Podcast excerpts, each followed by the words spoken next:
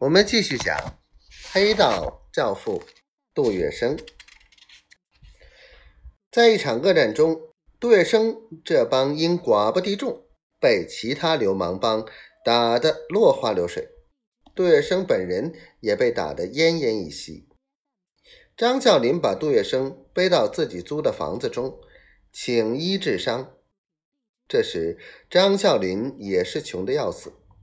为了支付杜月笙的医药费，张啸林仗义当了自己身上的棉衣。因此，杜月笙对张啸林的救命救命之恩终身难忘。这期间，通过杭新斋介绍，张啸林也认识了黄金荣，但黄金荣觉得他又没什么值得利用之处，虽然见过面。但一直没有和他往来。不久，上海新开河码头建成，但外省来的船商受到上海吉征利的勒索，就通过张啸林等人的关系，纷纷到别处卸货。吉征利从侧面打听，原来是张啸林在船商中暗地里搞鬼，砸了他们的饭碗。决意要把张啸林擒到手，要他的命。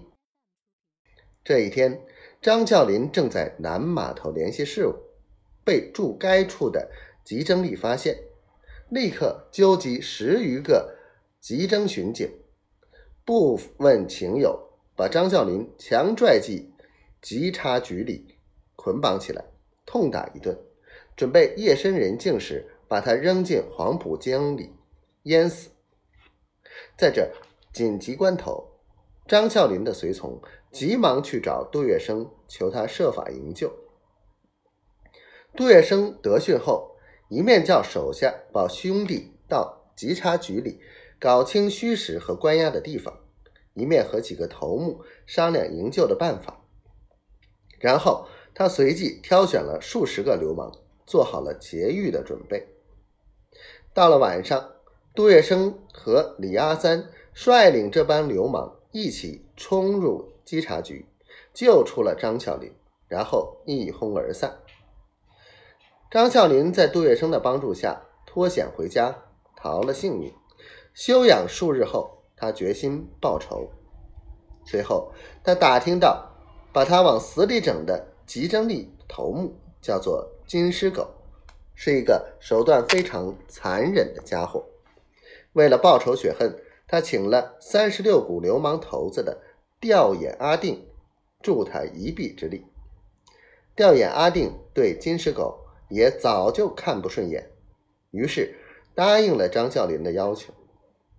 一天上午，金狮狗照例出来巡查商船，正独自走到江边时，突然被早就埋伏在那里的十几个人掀倒在地，一顿拳脚后。被人七手八脚的把他拖到江边，一声号子，用力往江中抛去。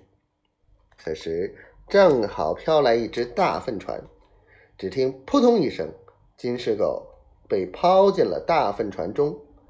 结果他虽然保住了性命，但已饱尝了大粪的滋味。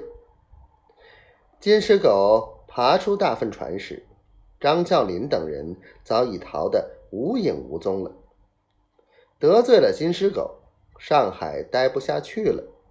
张啸林又只好回到了杭州。